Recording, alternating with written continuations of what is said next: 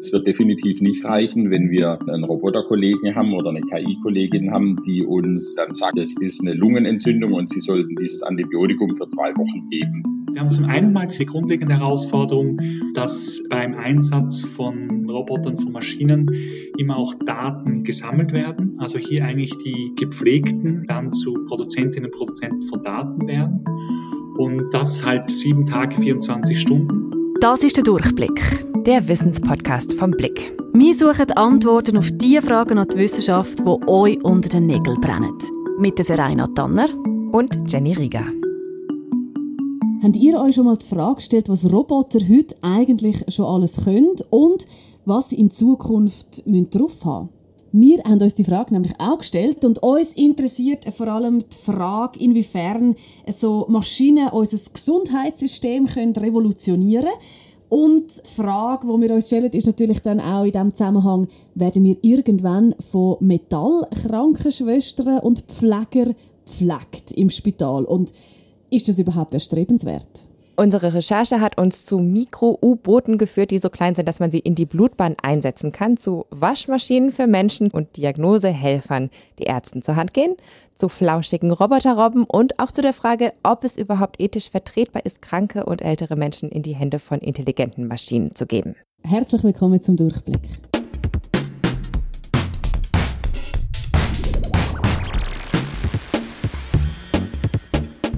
Zum Start schauen wir uns doch mal an, wo Maschinen uns in der Praxis schon helfen, gesund zu werden.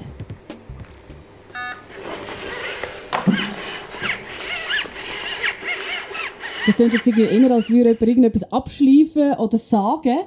Was ist das genau für ein Geräusch, Jenny? Das ist der Myo-Suit, ein sogenanntes Exoskelett, das man sich so außen an den Körper dran schnallen kann. Und ForscherInnen, die an der ETH dran rumtüfteln, die nennen das auch ein E-Bike fürs Gehen, was ich einen ganz schönen Begriff finde. Das sieht ein bisschen aus wie so ein kleiner Rucksack mit so einem Akku drin und ein ziemlich breiter Hüftgurt, der da dran hängt. Und an diesem Hüftgurt baumeln dann an so verstellbaren Bändern Schienen und Drehscheiben mit Motoren. Und die klettet man mit dem Klettverschluss an die Beine, sodass die Scheiben an den Knien liegen.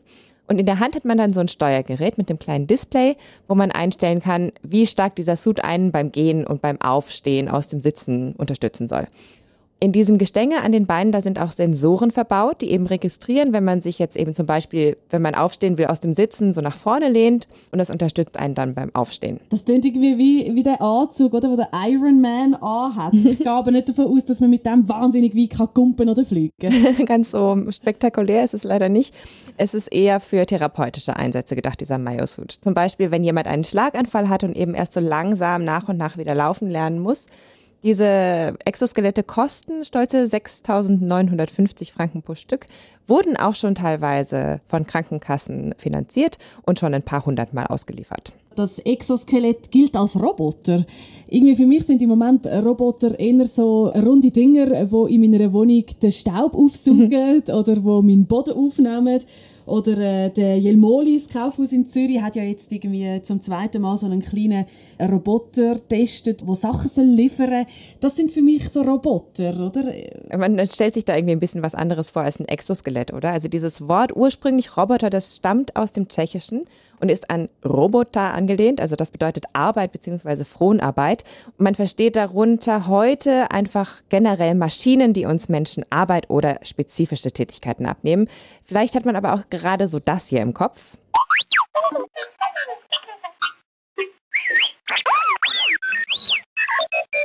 Ja, das charakteristische Quietschen kennt man ja vielleicht, das war R2D2 aus Star Wars. Diese beiden Roboter C3PO und R2D2, die reparieren Raumschiffe, die können sich aber auch wunderbar mit Menschen unterhalten und auch miteinander. I don't believe we have been introduced.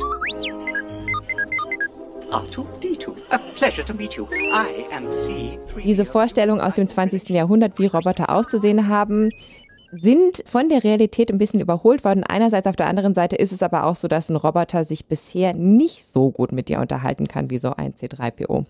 Und wir haben jetzt einfach mal wissen wollen, wo hört denn eine Maschine oder ein smartes Gerät auf und wo fängt dann der Roboter an? Und das haben wir gefragt bei einem der obersten Robotiker der Schweiz, nämlich Roland Siegwart, der Professor für autonome Systeme an der ETH Zürich ist. Ich glaube, es gibt keine klare Definition, wo jetzt die Grenze ist, was ist ein Roboter. Ich selber sehe den Roboter dort, wo das System mit Sensoren die Situation zu einem gewissen Punkt wahrnehmen und entsprechend dann auch effektiv physisch reagieren auf das Umfeld. Also das wären jetzt ja eben quasi die Sensoren, von denen du vorher geredet hast, Jenny, die Bewegung wahrnehmen und sich dann quasi wie einschalten um die Bewegung zu unterstützen und den Menschen wie zum Laufen zu bringen. Mhm. Ist dann aber auf der anderen Seite nicht auch ein Haus, wo zum Beispiel die Rollläden runterlassen kann, wenn die Sonne ein bisschen tief ist? Ist das dann nicht auch schon ein Roboter? Ja, eben diese Definitionssache, das ist wirklich gar nicht so einfach. Es gibt neben diesen Robotern auch noch sogenannte Smart Homes und dann ja noch die künstliche Intelligenz, also kurz KI. Und eine KI kommt zum Beispiel in Gesichtserkennungssoftware zum Einsatz und schlägt uns als Konsumentinnen und Konsumenten Dinge vor, die wir wahrscheinlich kaufen wollen. Das kennt man ja so von den Vorschlägen, die einem dann so ins Gesicht ploppen, wenn man im Internet unterwegs ist. Die KI kann einfach in einem Rechner stecken dessen Ergebnis dann zum Beispiel auf deinem Handy-Display angezeigt wird. Dieser Rechner kann aber auch in einem Roboter stecken, was dann sozusagen ein intelligenter Roboter wäre. Künstliche Intelligenz ist aber bisher noch nicht komplett und überhaupt nicht zu vergleichen mit unserer menschlichen Intelligenz.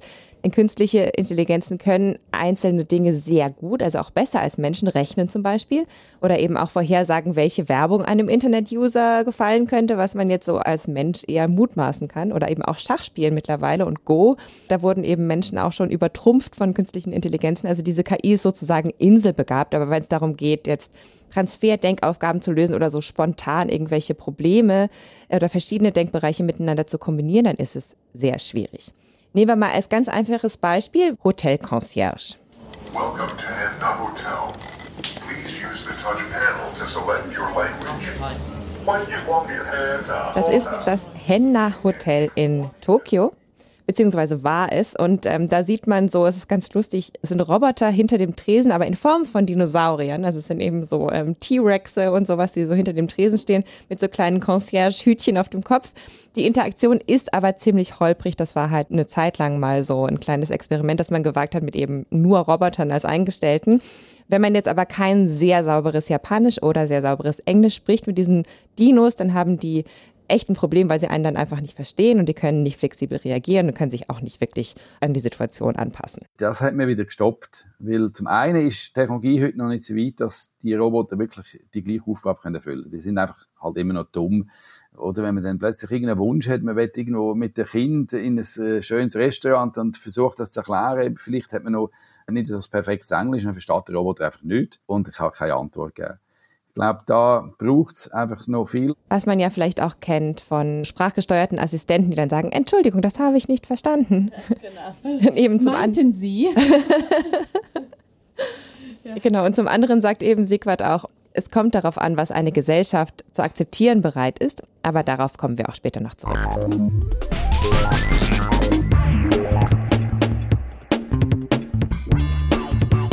Er sagt ja aber auch, dass die Roboter dumm sind. Das gibt mir irgendwie zu denken, oder? wenn wir jetzt mhm. vorhin darüber geredet haben, dass Roboter vor allem auch im Gesundheitswesen sollen eine Unterstützung sein sollte man dann dumme Maschinen einsetzen, gerade im Gesundheitswesen? Ja, genau, das klingt erstmal ein bisschen komisch. Ich will ja eigentlich keine dummen Maschinen um mich herum haben, aber tatsächlich werden Maschinen teilweise auch schon im Gesundheitswesen eingesetzt und zwar schon fast ein halbes Jahrhundert lang, zum Beispiel im Unispital Basel was wir hier im Haus äh, bereits in den 70er Jahren eingeführt haben.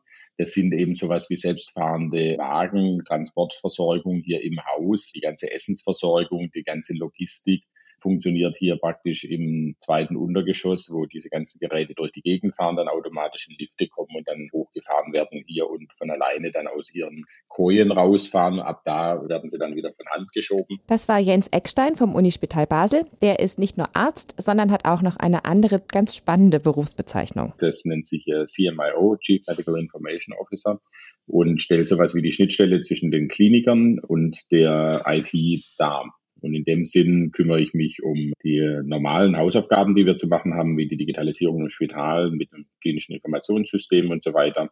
Und auf der anderen Seite eben auch um Innovationsprojekte. Wo seht ihr dann zum Beispiel die grossen Einsatzmöglichkeiten, jetzt mal ganz abgesehen von dem zweiten Untergeschoss Basel, den er jetzt da so schön beschrieben hat? Ja, also wenn man mit ihm spricht, dann merkt man schon richtig, dass er zwei verschiedene Dinge richtig, richtig spannend findet. Das eine ist eben künstliche Intelligenz und das andere ist auch so diese Präzision, die die Roboter an den Tag legen.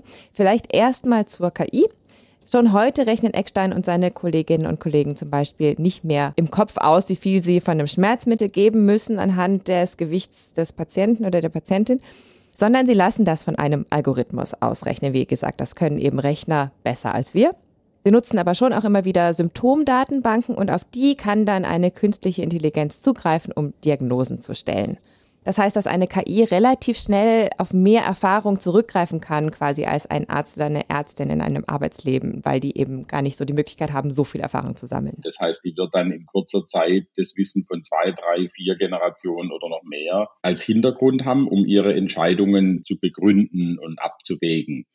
Deshalb ist es so wichtig, dass wir das nutzen, diese fast unendliche Wissensdatenbank, die man da eben anlegen kann, zusammen mit einer künstlichen Intelligenz, die dieses Wissen tatsächlich auch auswerten kann und integrieren kann. Und der letzte Schritt wird dann eben sein, und das, das, da gibt schon Systeme, die wir jetzt testweise schon mal angeguckt haben, dass wir dann dieses Wissen so präsentiert bekommen, dass wir nachvollziehen können, warum die KI jetzt eine bestimmte Diagnose zum Beispiel im Sinn hat oder warum sie glaubt, dass wir die und die Untersuchung noch machen sollten. Das heißt also mit anderen Worten, die Algorithmen haben viel, viel mehr Infos, wo sie darauf zurückgreifen als wir Menschen und können dann mit diesen Informationen eine Diagnose ableiten, oder? Genau. Du hast noch gesagt, der Herr Eckstein sei so fasziniert davon, wie akkurat Roboter arbeiten. Da ist mir etwas in den Sinn gekommen. Und zwar gibt es doch den Roboter Da Vinci. Den gibt es schon seit ein paar Jahren und der Arzt oder die Ärztin braucht dann quasi bei einer OP gar kein Skalpell mehr in der Hand, sondern die haben wie so eine Art Joystick und mit dem steuern sie dann die Bewegungen von diesen Roboterarmen, die dann halt viel, viel feiner ausgeführt werden als Bewegungen vom Mensch. Das ist zum Beispiel eben eine Methode, wo man Nieren- oder Prostatakrebs sehr präzise entfernen kann. Der Jens Eckstein hat dann noch ein bisschen ein anderes Beispiel. Und zwar geht es darum, wie man Knochen quasi durchsägt. Also er sagt, die wahrscheinlich letzten tausend Jahre haben einfach irgendwas genommen, was härter ist als Knochen, diese Knochen eben durchgetrennt, was aber den Nachteil hat, dass es nicht besonders präzise ist und dass man auch nur gerade Schnitte machen kann. Und wenn da jetzt ein Roboter ins Spiel kommt, dann gibt es da schon große Verbesserungen. Und ein Beispiel dafür ist eben das Schweizer Miracle-Projekt. Das steht für Minimally Invasive Robot Assisted Computer Guided Laserosteostomy. Oh mein Gott. Okay. Auf jeden Fall ist es ein kleiner Eingriff und zwar geplant von einem Computer. Der Roboter steuert und der Laser schneidet die Knochen. Und zwar so, dass man die Stellen danach wieder wie so zwei Puzzleteile direkt ineinander setzen kann. Die Kontrolle letzten Endes, die Planung und die Kontrolle da dabei macht ganz klar weiter der Chirurg, der auch die Verantwortung da dafür trägt. Aber jetzt präzise so ein Muster zu lasern und äh, aus einer anderen Stelle sozusagen das Gegenstück zu lasern, das geht sicher mit einem Roboter wesentlich besser, als noch so ein guter Chirurg das jemals machen könnte. Es gibt auch schon einen Roboter, der Blut abnehmen kann, der ein bisschen aussieht wie eine Nähmaschine, so wo man so den Arm dann drunter legt. Und es gibt auch Forschung an ganz klitzekleinen Robotern, Nanoroboter, die man eben in die Blutbahn schicken könnte, die dann zum Beispiel Blutgerinnsel auflöst oder Tumoren, die Blutzufuhr abschnüren kann. Und hier gibt es schon ein paar Forschungsprojekte und Studien, aber keine großen Anwendungsfälle bisher. Dass wir irgendwelche ferngesteuerten kleinen U-Boote sozusagen durch die Blutbahn flitzen lassen, wie, wie man ja schon, ich meine, da gibt es Arbeiten dazu und da gibt es auch ganz spannende Ansätze. Das machen wir im Unispital hier und meines Wissens auch in der Schweiz bisher noch nicht. Also Jens Eckstein hebt die Präzision dieser Roboter hervor, aber Roboter haben natürlich auch ihre Grenzen und das sagt auch der Herr Siegwart von der ETH. Er meint, dass Roboter vor allem bei weichen Materialien noch sehr lange Mühe haben werden, zum Beispiel mit dem Gewebe bei Herzoperationen. Und man kann sich am Schluss vorstellen, wie wenn man jetzt im Winter, wenn es ganz kalt ist, haben wir ganz kalte Finger. Und wenn man mit den kalten Fingern etwas machen muss, dann spürt man praktisch nicht mehr. Und dann merkt man plötzlich, dass man viele Aufgaben gar nicht mehr machen kann. Und die Roboter sind auf dem Zustand, dass sie eigentlich an den Fingern nichts spüren und entsprechend können sie auch nicht spüren, dass vielleicht das Gewebe ein bisschen nachgeht, dass man vielleicht muss etwas korrigieren muss. Deswegen geht zum Beispiel der Verband Pro Senektute, mit dem wir auch für diesen Podcast gesprochen haben, davon aus, dass Roboter jetzt nie zum Beispiel wirklich so Haare schneiden werden oder sowas. Also die Vorstellung davon, dass eben uns mal ein Roboter die Haare schneidet oder mal ein äh, Roboter uns pflegt oder eben vielleicht sogar im Altersheim schafft, die ist vom Tisch, oder? Kann man sagen. Mit dieser Erkenntnis. Weil ich finde eben gerade auch, oder? Als Pflegende, da brauchst du so viel mehr, oder? Du brauchst all deine ganzen Sinn, dein ganze Wissen, du musst dich können einfühlen in deine Patientinnen und Patienten. Und das kann ja ein Roboter alles nicht, oder? Auch wenn ich mir jetzt vorstelle, dass ein Patient muss gewaschen werden im Altersheim von einem Roboter, stelle ich mir das schwierig vor. Es ist auf jeden Fall so, dass die menschliche Hand und so dieses Feingefühl schon super was Spezielles ist und einfach ein Präzisionsinstrument auch.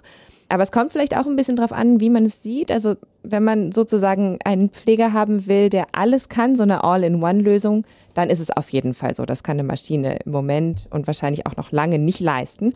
Aber viele verschiedene Maschinen im Zusammenspiel in so einem, sagen wir, Smart Hospital, die könnten schon recht viel leisten. Smart Hospital tönt ja wie nach Smart Home, oder? Ein Smart Home kann einem zum Beispiel den Kaffee machen, wenn man das gerne möchte. Oder es stellt einem das Licht an, wenn es draußen dunkel ist. Wie muss ich das für das Spital verstehen? Es gibt zum Beispiel schon seit Jahren auf einigen Intensivstationen so smarte Betten, die über so eine Sensorik erkennen, ob eine Patientin aufstehen will oder die auch registrieren und melden, wenn jetzt zum Beispiel die Matratze feucht wird. Es gibt auch intelligente Fußmatten, die erkennen, wenn zum Beispiel demenzkranke Personen aus dem Bett aufstehen. Viele dieser Roboter oder Maschinen in Spitälern sind jetzt auch gar nicht unbedingt mit dem Hintergedanken designt, die Pflegenden zu ersetzen, sondern sie zu unterstützen oder zu ergänzen. Also es gibt zum Beispiel auch Roboter, die Pflegende körperlich entlasten sollen. In Japan, das ist natürlich auch so ein bisschen so das führende Land der Roboterforschung, oder? Da ist zum Beispiel der Robear entwickelt worden. Das ist ein Roboter, der extra dafür gemacht ist, einfach Menschen zum Beispiel aufs Klo oder vom Bett in einen Rollstuhl zu tragen. Und das ist für Pflegende natürlich auch eine Unterstützung, weil sie weniger selber heben müssen. Und was das Waschen angeht, da hat Herr Siegwart auch schon einen Roboter-Ass im Ärmel, an dem Kollegen von ihm tüfteln. Die haben so eine Maschine gemacht, wo man sich auch vorstellen da sitzt man auf eine Art in so eine Maschine rein und tut dann oben zu und dann schaut nur noch den Kopf raus und unten ist einfach eine Waschmaschine, wie eine Autowaschstraße. Und ich glaube, das sind Sachen, wo man vielleicht auch muss vordenken muss. Wo kann man eigentlich eine Entlastung bringen, wo auch dem Patienten etwas hilft? Das ist ja irgendwie ein bisschen eine seltsame Vorstellung, oder? Für uns noch überhaupt nicht greifbar. Mhm. Jetzt haben wir ganz viel über verschiedene Roboter gehört. Wir haben gehört von Smart Hospitals mit intelligenten Betten. Wir haben gehört von künstlicher Intelligenz, die zum Beispiel Diagnosen stellen können. Wir haben gehört von Hochpräzisionsrobotern, die Knochen fräsen können und Exoskelett, die uns beim Laufen helfen können. Es gibt aber immer noch keinen Roboter, der mit mir ein richtiges Gespräch führen kann, oder Jenny? Ja, da äh, stelle ich dir mal jemanden vor. Hallo, mein Name ist Nao. Ich bin ein humanoider Roboter Now ist das. Der ist knapp 60 Zentimeter groß und sieht auch ein bisschen aus wie so ein kleines Menschlein. Also Augen hat der, Mund, Arme und Beine. Die erste Version wurde schon 2006 präsentiert. Im Universitätskinderspital Beider Basel, also UKBB, da hat man den Now 2014 getestet und die Kinder haben zum Beispiel mit dem Matheaufgaben gemacht. Das probieren wir doch jetzt gerade mal aus. Sag mir bitte, was 23 und 22 ist. Das macht 45. Das machst du ganz hervorragend. Danke, Nau. Jens Eckstein vom Unispital erklärt, wie man Now da genau eingesetzt hat bei den Kindern. Einmal, um Schulaufgaben zu machen, sozusagen Vokabeln zu lernen, Mathe zu lernen, was für die Kinder natürlich ein Riesenblausch ist und selbst wahrscheinlich meine Kinder motivieren würde, Hausaufgaben zu machen.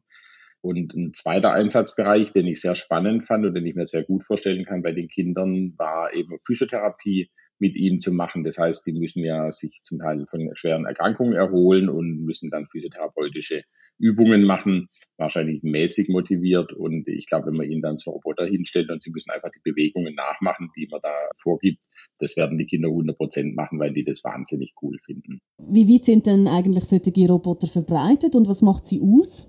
Da haben wir bei der Spezialistin Nicole Ziegern nachgefragt, die forscht an der ZHAW zu sozialen Robotern. Die sozialen Roboter haben ja die besondere Fähigkeit, dass sie solche Funktionen innehaben, dass sie mit uns eben Kontakt aufnehmen können, also dass wir mit ihnen interagieren können. Sie können also unsere Stimme verstehen, wir können mit ihnen reden und ganz besonders sie haben solche Funktionen, dass sie quasi Gefühle imitieren. Also zum Beispiel, dass er Augen als Display hat und dann eben auch ein unfreundliches oder ein trauriges Gesicht macht oder ein freundliches Gesicht macht und lacht. Also dass er irgendwo Emotionen ausdrückt. Nicole Ziegern sagt eben, dass immer mehr Naus und eben auch ähnliche Roboter langsam so aus den Labors gekrochen kommen und in Spitäler und Altersheime rein. Und gerade bei älteren Menschen können die sozialen Roboter tatsächlich sehr positiv wirken dass er eben helfen kann mit älteren Menschen, die kognitiv beeinträchtigt sind, also zum Beispiel an einer Demenz erkrankt sind, dass man so über diesen Roboter besser Kontakt aufnehmen kann mit den Personen und so Gefühle auslösen kann, mit ihnen dann vielleicht ins Gespräch auch kommen kann. Da ist halt natürlich auch wieder ein bisschen so die ethische Frage, oder? Ich meine, wollen wir jetzt quasi ältere Menschen oder demenzkranke Menschen abspeisen, sozusagen mit so Robotern als Gesprächspartnern? Das ist natürlich irgendwie auch ein bisschen was, was man auch in der Gesellschaft diskutieren muss. Einer der bekanntesten dieser Roboter spricht aber gar nicht und der sieht auch nicht aus wie einer. Klingt noch herzig, irgendwie ist es Paro. Mhm. So eine flauschige Robbe mit ganz langen Wimpern und Sensoren. Wenn man die so auf den Schoß nimmt und ein bisschen streichelt, dann reagiert sie auch. Ein Paro wird schon in einigen Altersheimen eingesetzt, weil Demenzerkrankte sich eben beruhigen, wenn sie diese flauschige Robbe auf dem Schoß haben und gleichzeitig spüren sie irgendwie wie ein bisschen was ähnliches wie Kontakt mit einem vermeintlichen Lebewesen, weil diese Robbe ist ja auch sehr kuschelig und warm. Und wieso ist das eine Robbe? Oder man hört ja von Tieren in Altersheimen, das ist bekannt, dass mhm. gewisse Altersheime Hunde haben oder Katzen oder irgendwo ein Pferd, wo die älteren Leute äh, gehen können.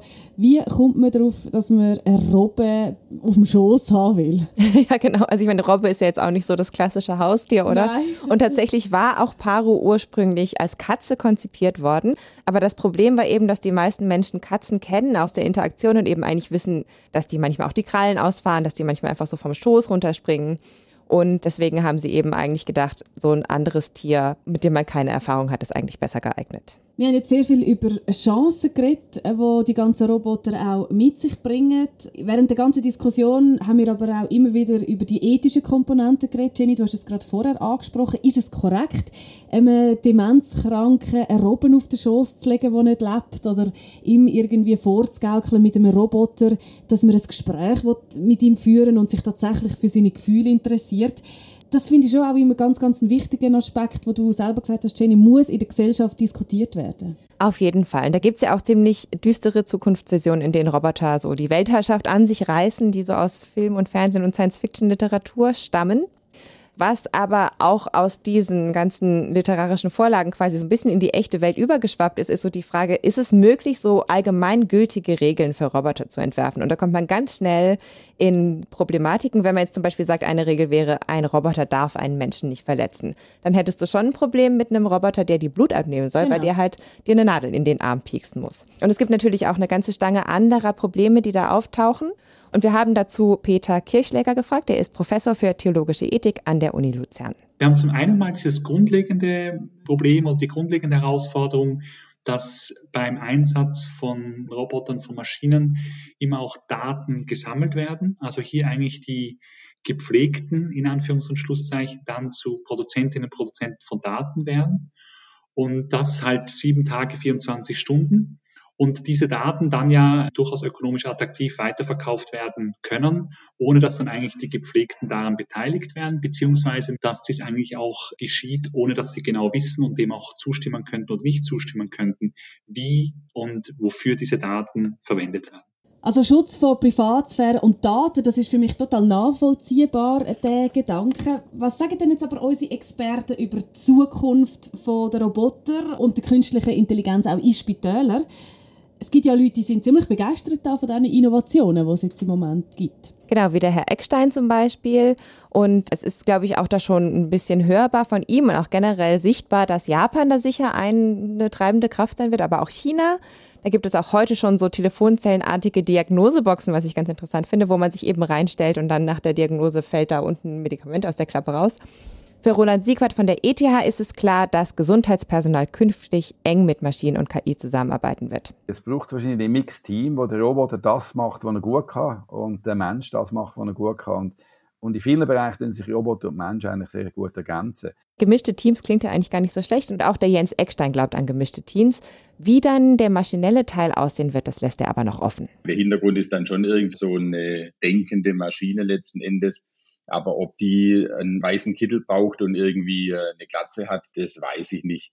Viel Interaktion, die wir im Moment machen, ist über Tastatur und iPad. Da denke ich auch, wird sich viel mehr in Richtung Sprachsteuerung verändern, sodass wir, dass die intelligenten Räume zuhören und Daten auswerten und direkt vorblenden zum Beispiel, sodass wir interagieren, ohne dass wir Geräte dazu brauchen. Man wird sicher auf eine KI-Diagnose zurückgreifen können, sagt er, aber er sagt auch, es wird nie so sein, dass man einfach sagen kann, ja, also die KI hat jetzt die Diagnose gemacht und man hat letzten Endes immer die Verantwortung für die Patienten und die liegt beim Menschen und nicht bei Maschinen. Also was wir jetzt mitgenommen haben aus dieser Folge Durchblick, es gibt definitiv noch lange kein Robodoc im Gesundheitswesen, Roboter als Pflegekräfte mit allem drum und dran, das funktioniert definitiv nicht. Ja, man weiß aber nie.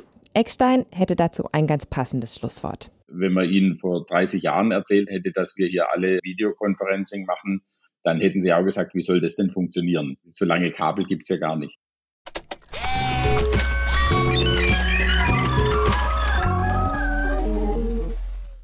Das ist die zweite Folge von der vierten Staffel von unserem Wissenspodcast Durchblick. Die Quellen findet ihr wie immer in den Show Notes. Und in der nächsten Folge geht es um Insekten und Algen und um die Frage, ob das jetzt so die Proteinquellen der Zukunft sind und ob wir das in Zukunft mehr essen werden. Wenn es euch gefallen hat, was ihr gehört habt, dann hinterlasst uns doch eine positive Bewertung bei den gängigen Streaming-Plattformen. So findet uns nämlich auch andere Hörerinnen und Hörer. Das würde uns natürlich sehr freuen. Wir freuen uns, wenn ihr auch nächste Woche wieder einschaltet. Und Tschüss sagen heute Jenny und Serena.